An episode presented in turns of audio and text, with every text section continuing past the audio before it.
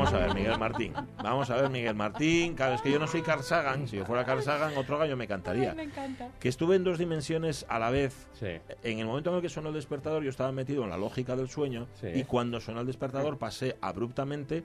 Al, generalmente pasas abruptamente a la lógica de la, de la vigilia, de la realidad. Sí. Pero en este caso era como que, se, que confluyeron las dos y yo me di cuenta de que tenía que saltar de una lógica a la otra. Ah, Eso ya, era- ya. es que Pero las dos dimensiones, ¿qué pasa? Que estabas ahí como en un cuadrado, Yo en un plano. Estaba un poco como Homer cuando se pone a correr por la cuadrícula. Ah, algo sí, así. Era, qué bueno, joder. Era una, era una cosa así. Ese capítulo es medio, buenísimo. Hay una. bueno. Hay, eh, em, la- estaba me- ajustando la palabra porque no quería decirlo mal. Vale. Los pensamientos pompogénicos, Ah, ¿se llaman así? Hola. que son los que tienes justo eh, en ese entrevelas Ajá. que sabes que te estás durmiendo pero todavía no estás dormido y Sí. viceversa en el del También, despertar. No tienen el mismo nombre los de amanecer que... Pompogénicos. Sí. Estás en una dimensión pompón. Ese debe ser eso. Bien traducido. Claro, Sí, claro, señor. de ahí Resumidamente. Ahí viene, ahí Qué viene. bueno, claro, es así como esponjosa, ¿no? Claro, Sí. Pompón, es como un pompón. burbujita, Bueno. debe ser eso. Hola, Miguel Martín, ¿cómo estás? Muy buenas. Ya sabes, estamos. que, ya sabes que yo soy acientífico, y esto ya te lo expliqué hace muchísimo tiempo, Ujú. con lo cual mis explicaciones son todas completamente científicas. Cualquier cosa que yo pueda contar que parezca científico, Sí. no lo es. Oye, ¿por qué, por qué baja la sintonía, Caunedo? Que es que nos cobran por subirla un poco, hombre, dale un poco de caña ahí a nuestra cinto de gravedad Hay, cero. hay aquí mucho... Programa 101, venga. ¿Batiburrillo? Eso es lo que iba a decir. Empezaste tú, yo no, no tengo nada que ver. Oye, antes de que te metas en faena, Miguel, Venga, que, sí. que no quiero olvidarlo porque te, te debía la contestación de un correo y voy a hacerlo en público y en, Uy, en no. directo y todo y todo. Bueno, a ver, a ver. Cuéntanos todo lo de nuestro podcast de, bueno, de tu podcast de gravedad cero, chico, Bueno, chico, bueno, es que ya estamos también en podcast. Claro, hombre. No solo aquí en directo, que que en- en, hacer- el Radio Surf directo, pues esta- estamos también en podcast. Estamos en la plataforma de podcast Podimo. Ajá. Entonces, bueno, pues ahí acabamos de entrar ahora y bueno, nos, nos han aceptado. Muy nos bien. han aceptado, así que bueno, pues estamos muy, muy contentos de, de poder estar ahí en la plataforma. Así que los que nos, no nos puedan escuchar ahora en directo, pues nos pueden escuchar después también en, en esta plataforma de, de podcast, Vale, Podimo. vale, tiene más emoción escucharlo en directo, pero el podcast siempre Bueno. está muy bien, así que nada. Que, Bueno, haya, que haya opciones. Que hay opciones, correcto. Bien, sábado 16 de octubre, que es mañana, Eso fundamentalmente, la NASA lanza al espacio una de las misiones más esperadas, que es la misión Lucy. Dale, Caunedo.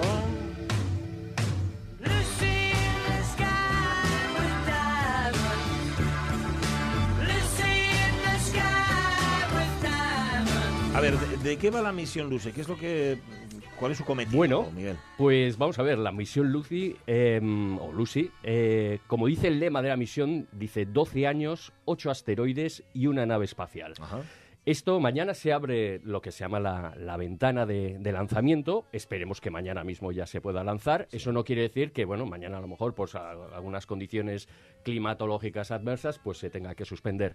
Pero siempre hay una franja, una serie de días, por eso se llama una ventana de, de, de lanzamiento, en los que se puede lanzar esa, esa misión. ¿Por qué? Porque, bueno, hasta ese momento eh, se puede lanzar eh, esa nave para que pueda llegar a los destinos en los que, eh, que están como objetivo, ¿no? Que son, en este caso, son ocho asteroides, que son siete asteroides de eh, troyanos. Ajá. Troyanos quiere decir troyanos de Júpiter, ¿vale? Satélites troyanos de Júpiter y uno del cinturón eh, central, de- el principal de asteroides, el, el cinturón que hay entre Marte y Júpiter. Vale. Eh, vamos a tener que preguntarte un montón de cosas. Vamos allá. Porque lo mismo que lo, lo de las dos dimensiones mías era difícil de entender, esto requiere una explicación. A bueno, ver, esto es lo bueno de este programa. claro, lógicamente. Esto requiere una explicación y os la voy a dar. La misión Bueno, Lucy va lo que a los, pueda. a los satélites troyanos de Júpiter. ¿Pero por qué? O sea, ¿por, por qué, por qué son importantes estos satélites y por qué merece la pena claro, tirar una Vale. sonda espacial hasta allí? Bueno, los satélites troyanos eh, son unos satélites de Júpiter, son unos satélites que se encuentran en la misma, a la misma distancia de Júpiter, pero se encuentran orbitando por delante de Júpiter y por detrás. No me refiero por delante más cerca del Sol y más lejos del Sol, sino en la misma órbita que describe Júpiter alrededor del Sol, la misma órbita que describe Júpiter alrededor del Sol, pues hay, hay una parte que están por delante y, y otra parte que están por detrás. ¿Por qué? Esos son los puntos que hemos habla- hablado Ah, sí, ya los día. puntos de Lagrange, Sí. que son puntos de estabilidad gravitacional. Entonces, estos serían los puntos L4 y L5. De, también Júpiter, el sistema Júpiter-Sol, igual que el sistema Tierra, eh, Luna, eh, Sol tiene también sus puntos de Lagrange, el, el sistema de Júpiter-Sol también tiene sus puntos de Lagrange. Vale. Y en este caso hay eh, los llamados L4 y L5, son los que están, los que preceden al movimiento de la órbita de, de- de Júpiter y los que están por los que vienen por detrás. Eh, hemos de imaginar que, que están girando alrededor del Sol y que van juntinos a la vez, Sí. en plan tropilla. Exactamente. O sea, que no giran en torno a Júpiter, sino en torno al Sol, Exacto. siguiendo como si fuera la tropilla de Eso Júpiter. es, eso es. Como una pandilla, ¿no? Claro, Eh. es- eso es, es, es así. ¿Por qué están ahí? Bueno, porque es una zona de estabilidad. Es como que se han quedado, vamos a llamarlo, atrapados. En la corriente, comillas. ¿no? De- Claro, y eso es lo bueno que tienen eh, estos, estos satélites troyanos y por eso se manda esta misión allí. Porque han quedado atrapados desde hace muchos miles de millones de años. Entonces, ¿qué se supone? Que son unos asteroides que son primigenios, que provienen prácticamente del comienzo del sistema solar, de los orígenes del sistema solar. Entonces, por eso son importantes. Si vamos allí y estudiamos estos asteroides, lo que estamos estudiando es prácticamente El origen el del origen del sistema solar y cómo ha ido evolucionando. También se puede saber cómo ha ido evolucionando. Entonces, bueno, se va a llegar. La verdad es que yo no conozco, mm, creo que no, mm, eh, he hecho eh, memoria, yo no conozco una nave espacial, una misión que haya ido a ocho cuerpos del sistema solar en una sola misión. Esto va a durar, eso va a durar 12 años de, de misión. Pero va a llegar a ocho asteroides, nada más y nada menos. Siete de estos de los troyanos que estamos hablando, Sí. que se encuentran en L4 y en L5, en los puntos de Lagrange 4 y 5 Sí. y uno que se va a encontrar de camino, por decir una manera. El que se encuentra de camino está en el cinturón, hay un cinturón principal de asteroides que se encuentra entre Marte y Júpiter y ahí se va a encontrar uno. Y ese es el primero que va a visitar. Eh, hacer tantos cambios de destino, o sea, el tener tantos puntos de parada, con lo de arrancar y tal y cual, es gastar mucho combustible. Me imagino que el hecho de estar en, en una zona de estas de equilibrio gravitacional ayuda a ahorrar combustible porque en estar ahí no, no gastan. Em, no es que no gaste, te refieres a, lo que es la nave espacial. sí, sí, Vale, sí. la nave espacial, hasta llegar allí, evidentemente, tiene, necesita una energía. Lo que pasa es que cuando llegue allí, prácticamente va a ir uno tras otro. Mira, Ajá. para que te hagas una idea, eh, por ejemplo, visitará mm, Euríbates, Euríbates el, eh, es uno de en L4, en agosto de nombre? 2027. Polímele, que estuvimos hablando de él, en septiembre de 2027, es decir, un mes después. Leucos, en abril de 2028, poco después, es decir, unos meses después, en 2028. Y Horus, en noviembre de 2028. Es, es decir, va uno, uno tras otro, uno Ajá. tras- hasta que llegue allí, evidentemente, como veis, pasan seis años. Es decir, el primero, Euríbates, eh, es de eso, de agosto de 2027, ¿de acuerdo? Eh, es la sección de Juan Alonso, viajando por Grecia. Sí, Claro, sí, sí, de isla sí. en isla. Todo- todos, De isla en todos isla. mitos griegos, en efecto, Mm, todos sí. mitos griegos. Y como ves, eh, va a tardar en llegar esos años a, a L4, pero una vez llegado allí, están todos, es como si fuera una nube, están todos uno cerca del otro y tarda un mes, o hay uno que tarda de un mes prácticamente, de Euríbates a lo que es Polímele tarda un mes, de agosto del 2027 a septiembre del 2027. Entonces lo que hace es, esa, es una visita prácticamente a esa nube. Después volverá a bajar, vamos a decirlo así, a la Tierra para ir al otro punto de Lagrange, a, a L5. Y ahí, ahí donde ahí visitará a Patroclo ¿Eh? y a Menoetius. Menoetius me parece que en la mitología griega es el padre de Patroclo, creo, creo recordar. ¿eh? Y esto es, esto es binario, esto es un asteroide que es binario, son dos que están, sí. están orbitando alrededor de un centro de gravedad. Y eso, pero eso, antes de eso, pasará por la Tierra para darse, lo que estabas diciendo tú, Sonia, para darse un impulso Ajá. gravitacional, un impulso energético para poder llegar al otro, al otro punto de L5. Es decir, de estar delante de Júpiter, bajará la Tierra, bajará entre comillas, Sí, sí. y se impulsará con, con la Tierra y volverá a L5 que estará por detrás de Júpiter. Ajá. Oye, cuando dices visitar, vi- ¿ahí qué van a hacer? O sea, ¿qué, qué plan de actividades tienen? Recogen, no, pero re- recogen muestras, ¿eso cómo va? No tengo ni idea. ¿Cómo, Claro, cómo- o sea, cómo lo que, funciona una lo sonda? que hace, lo que va a hacer es, eh, es un estudio, eh, pues evidentemente primero de la forma. Si saca de la forma, va a sacar la masa de los, de los asteroides, va a sacar lo que es el volumen, va a sacar lo que es la, la densidad. Sí. Ten en cuenta que la densidad de alguno de ellos es menor que la del agua. Es, una cosa muy, Mm. es muy esponjosa. Claro. Es muy, Como- como muy, muy ligero. Como un pompón. Sí, sí. muy Como ligero. platero. Como platero. Claro, claro. También. Y entonces, em, bueno, lo que hace es un estudio detallado de lo que son los, los asteroides y principalmente lo que se va a intentar ver también si, es, si tiene moléculas precursoras de vida, Mm. moléculas orgánicas, vamos a llamar. Ajá. Tiene moléculas ya más, más complejas que, que tengan carbono, que tengan hidrógeno, que tengan oxígeno, nitrógeno, eh, fósforo, azufre. Es decir, los componentes em, fundamentales de lo que es eh, la vida. El- Ah. Las piezas que forman el Lego de la vida. Claro, esa es la clave. Esa es la clave de lo que va, de esa visita, de lo que va a estudiar.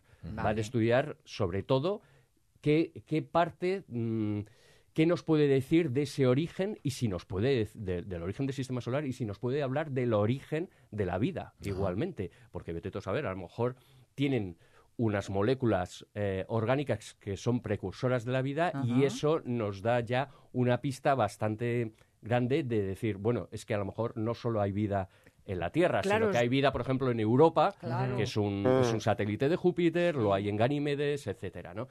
¿Está más extendida o es una cosa muy circunstancial de solo vida en, en lo que es el planeta Tierra?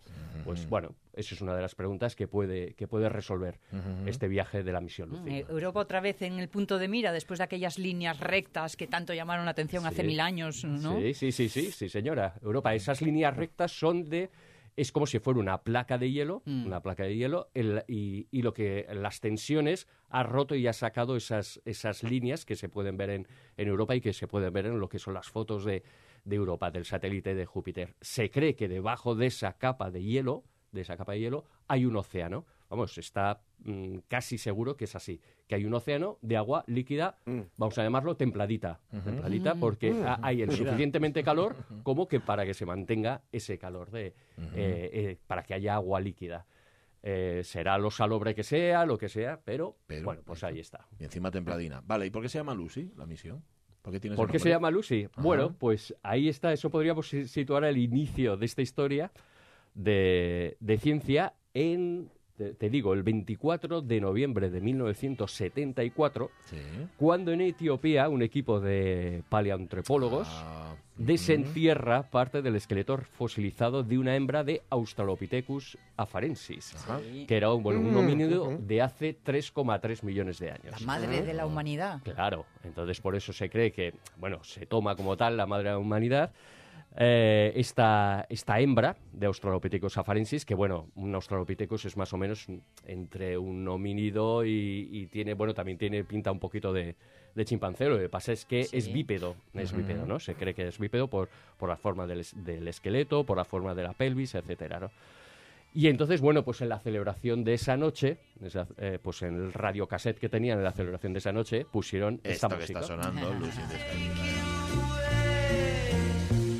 la llamaron Lucy y entiendo que aquí, claro, ya que van a buscar a los precursores de nuestra vida o de, de- de lo que somos o de dónde estamos, me imagino que viene por ahí también, Claro, ¿no? Es como ahí está, ahí está. El asteroide antecesor, podría Ahí está. prácticamente, ¿no? El asteroide Australopithecus. Sí, señor. sí, señor. Bueno, Qué oye, bueno. que ya lo has contado un poco antes, eh, va a estar hasta el que- 2028, has dicho, dando brincos por ahí. Hasta el 2028. Lo que pasa es que, claro, después estas, estas misiones se pueden reprogramar. Ah, Después de haber eh, eh, visitado estos siete asteroides troyanos y este eh, otro asteroide del cinturón principal de asteroides ma- eh, de- entre Marte y Júpiter, eh, después, bueno, pues se puede... si- eh, Depende si es operativo, si sigue siendo operativo, si sigue funcionando lo suficientemente bien, eso ya ha sucedido, ¿no?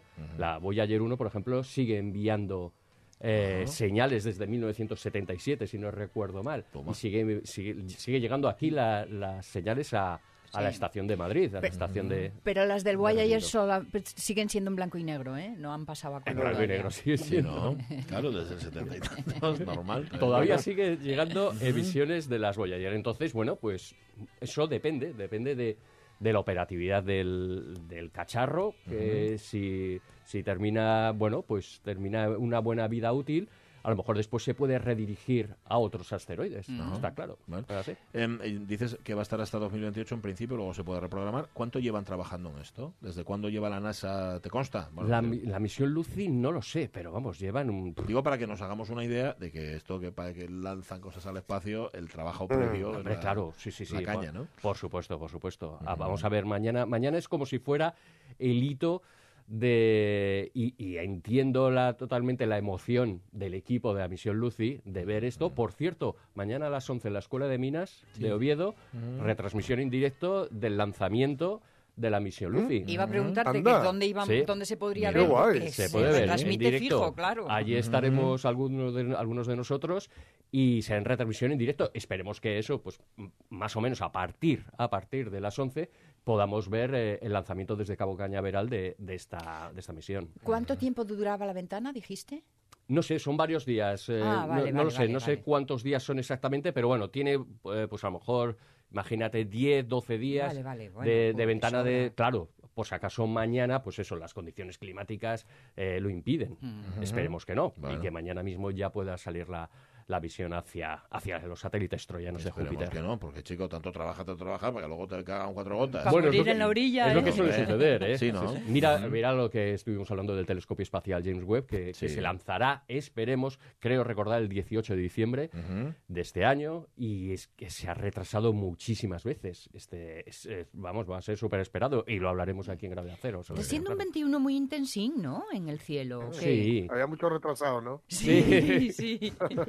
Bueno, pero se está viendo que abajo también la cantidad de eventos, actos y todo lo demás que no se habían programado, Claro. ¡pum! Ahora llegan todos a la vez. Pues con esto exactamente igual. Bueno, Bueno, es lo normal. a las 11 en la Escuela de Minas, dices, ¿no? Mañana. A las 11, mañana, sábado. Bueno, a ver sí. si vemos, directo, cruzamos los dedos directo. para ver un lanzamiento ahí decente de esta, de esta em, sonda, Sonda. de la misión Lucy que va a llegar a los asteroides troyanos de Júpiter. Vale. Em, eso para empezar este 101 de gravedad cero, 10 y 48 minutos de la mañana. Tenemos, tenemos letras de ciencia.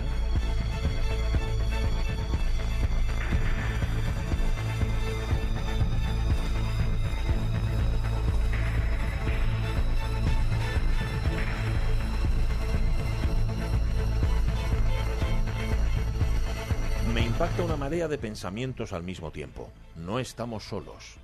Esto es extraterrestre. Esa nave es rara. ¿Cómo funciona su ingeniería? ¿Viven aquí? ¿Esta es su estrella?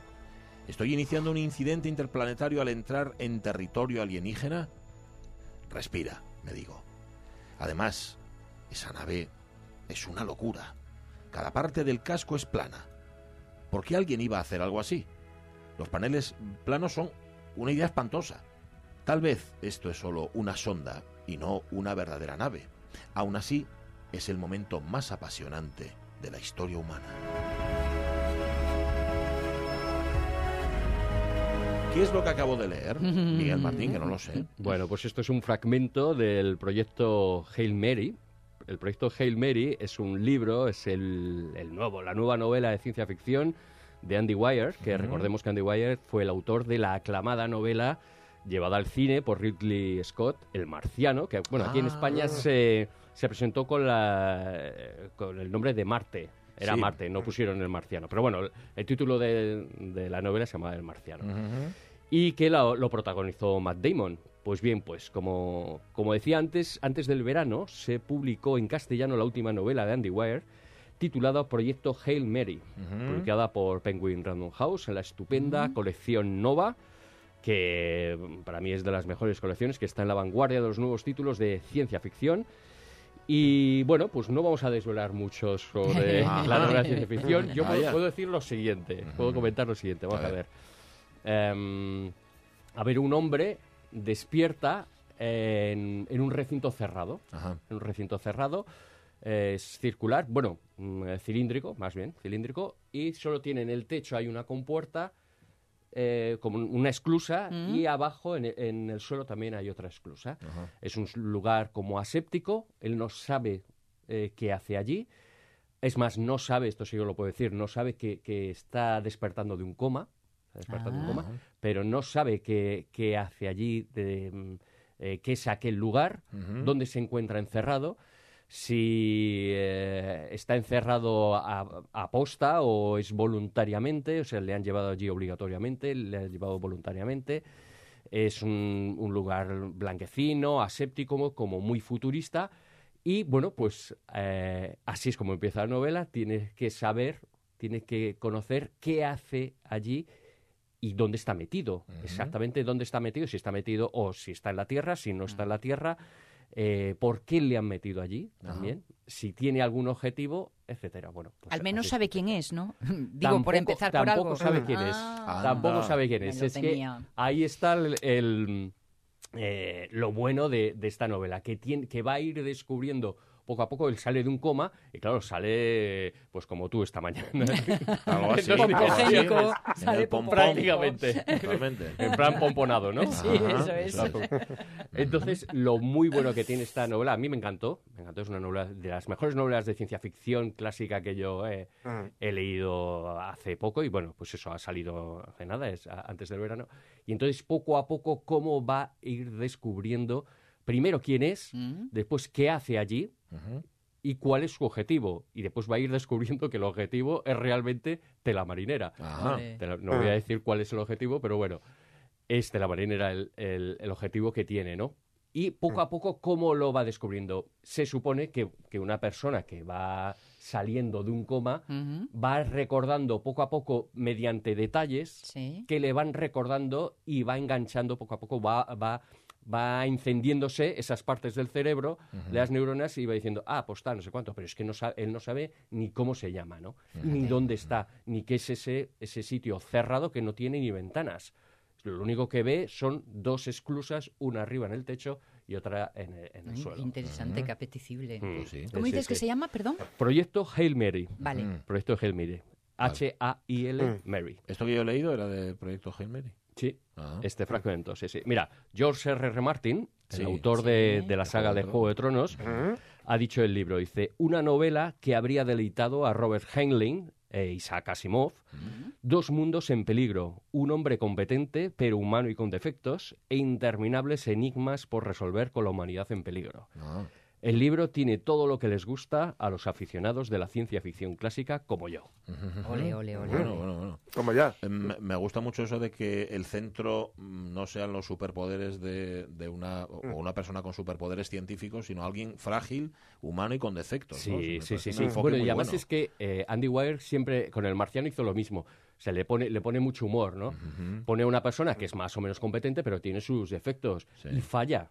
Y, en- y en- a lo largo del libro va a fallar bastante. Y a lo largo del libro también se aprende un montón de, de física, pero eh, en plan muy divulgativo. Lo explica tan bien.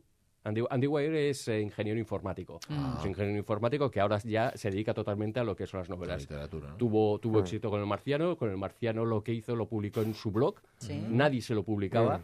Lo publicó en su, en su blog y con el boca a boca pues tuvo Joder. ese, éxito, ¿no? Después ya se lo publicó una gran editorial, los, en- eh, vamos, quisieron sacarlo eh, a- al cine como película, etcétera.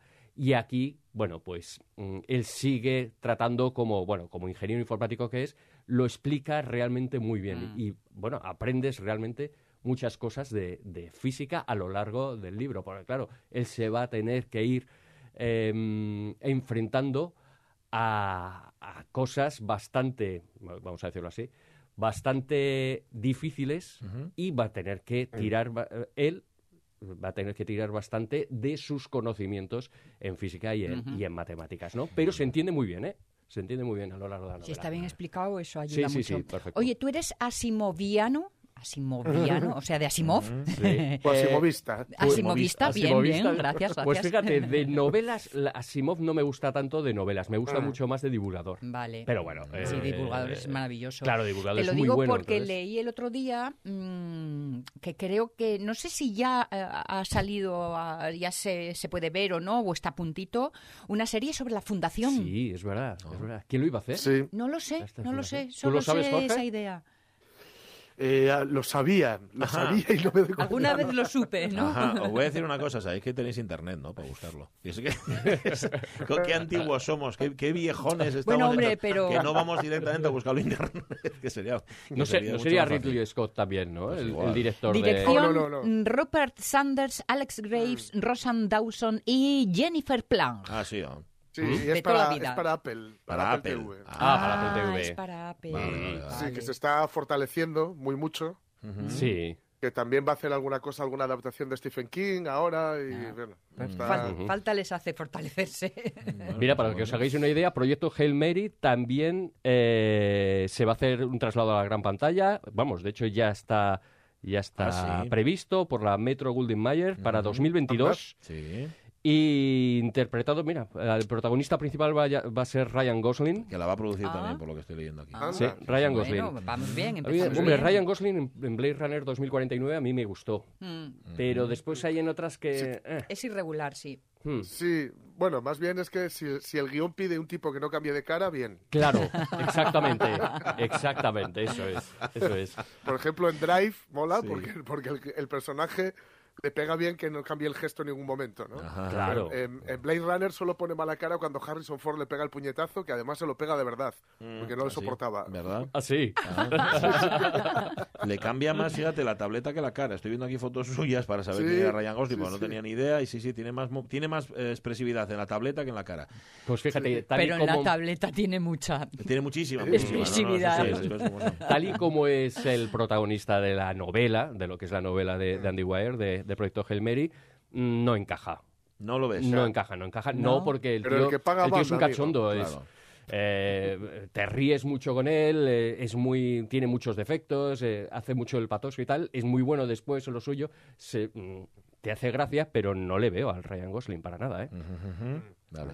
Que dice, por cierto, Ramón Redondo que lo que estabais hablando de Fundación era, ¿no? Sí, Eh, sí. Ya, ya está, ya está. Dice que ya está en Apple Ya TV. está. Ah, vale, vale, vale. Ya está. Sí, sí, sí. Bueno, Échale un ojo, Ramón, y nos cuentas. Vale, vale, que lo vea él y, y ya está. Oye, estoy mirando más libros de este hombre, el marciano Artemisa también, y tiene uno con que me encanta el título, Eras una vez y otras mentiras. Sí, Eh, eh, sí, sí. Está muy Es, bien, es bueno. como, es como de cuentos. La de Artemisa, bueno, no estuvo, no estuvo mal, lo que pasa es que después del Marciano, esa es la, la- lo que hay, se- eh, la que fue la segunda, ¿no? Sea, podríamos decir la tercera novela grande, con, con- con extensión. Pero Artemisa está bien, está bien. Es, eh, eso se, se desarrolla en, en la luna y es en, esta, en este caso es una protagonista mujer y como siempre él le da mm, a los protagonistas, bueno, pues un toque muy humano, muy humano de, de personas con, con defectos, con muchas ganas de aprender, eh, que se esfuerzan también, pero bueno, que después mm, fallan en, en bastantes cosas y, y te, y te ríes. Y, y eso es bueno, es bueno Sí, en, una, claro. en una novela de ciencia ficción que no suele ocurrir eso, ¿no? Siempre alguna- a, veces te ponen a, a superhombres que no te sientes identificados con ellos. Ya. Y dices, pues bueno, vale, Vale. Que, que- que sabe hacer de todo, e- etcétera. Entonces, eso no identifica con el lector. Bueno, Sin embargo, eh, Andy Weir sí que lo consigue, por eso porque te eh, identificas con una persona que es, pues, pues prácticamente del montón, pero que está en una circunstancia excepcional. Pues no esperéis a la película. Ved- leed, mejor dicho, Proyecto Claro. Hail Mary ahora, de Andy Weir, que Para nos ha luego poder recomendado decirlo, ¿no? Miguel Martín. Ay, es mejor el libro. Y mejor el libro. Ah, El Ryan Gosling no creas tú. Ah, tiene cara a palo. Gracias, Miguel Martín. Gracias a vosotros. Programa 102 Gracias. el viernes que viene. Aquí nos encontramos, claro, de gravedad cero, por supuesto. Con gravedad cero llegamos a las 11 de la mañana, llegamos a las noticias más en la segunda hora de la radio mía.